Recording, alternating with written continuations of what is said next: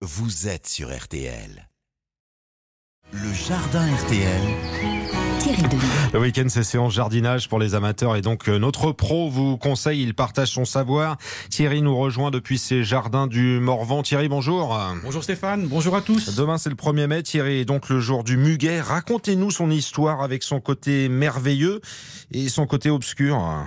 Commençons par le merveilleux. Stéphane, on raconte qu'au Moyen Âge, dans le beau royaume de France, on raconte que les garçons piquaient des brins de muguet dans les cheveux des filles le jour de leur mariage pour leur porter bonheur. Muguet qui est toujours à l'honneur aujourd'hui, euh, pendant les mariages, du moins chez les princesses. Caroline de Monaco et Kate Middleton se sont mariées avec un superbe bouquet de muguet à la main. C'est pas qu'un truc de princesse, hein, Thierry, le muguet, c'est surtout la, la fleur de la fête des travailleurs. Bien sûr, mais là pour une raison qui va en surprendre plus d'un. Stéphane, la vraie fleur symbolique du 1er mai, initialement, c'était une simple petite rose sauvage, une rose de couleur rouge, rouge en mémoire du sang des ouvriers sur lequel l'armée avait tiré lors du sinistre 1er mai 1891.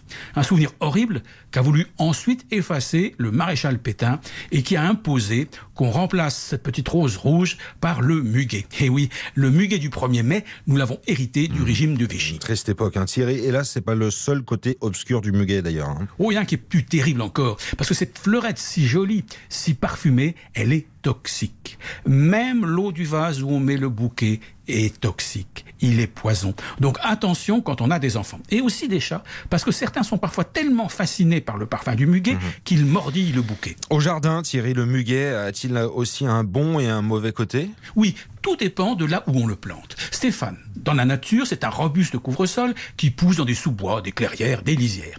Il doit donc se débrouiller sans trop de soleil et surtout il doit supporter la concurrence redoutable des racines des arbres, des arbres qui veulent pomper toute l'eau. Donc pour survivre, le muguet a développé un système racinaire très particulier, hyper serré, tout près de la surface. Un vrai maillage, un maillage qui cherche la moindre goutte d'eau disponible et qui colonise la surface en étouffant au passage les autres fleurs qui auraient eu l'audace de pousser à côté. Ça veut dire pas question de planter un petit euh, plant de muguet dans une jolie plate-bande plein de fleurs délicates. hein.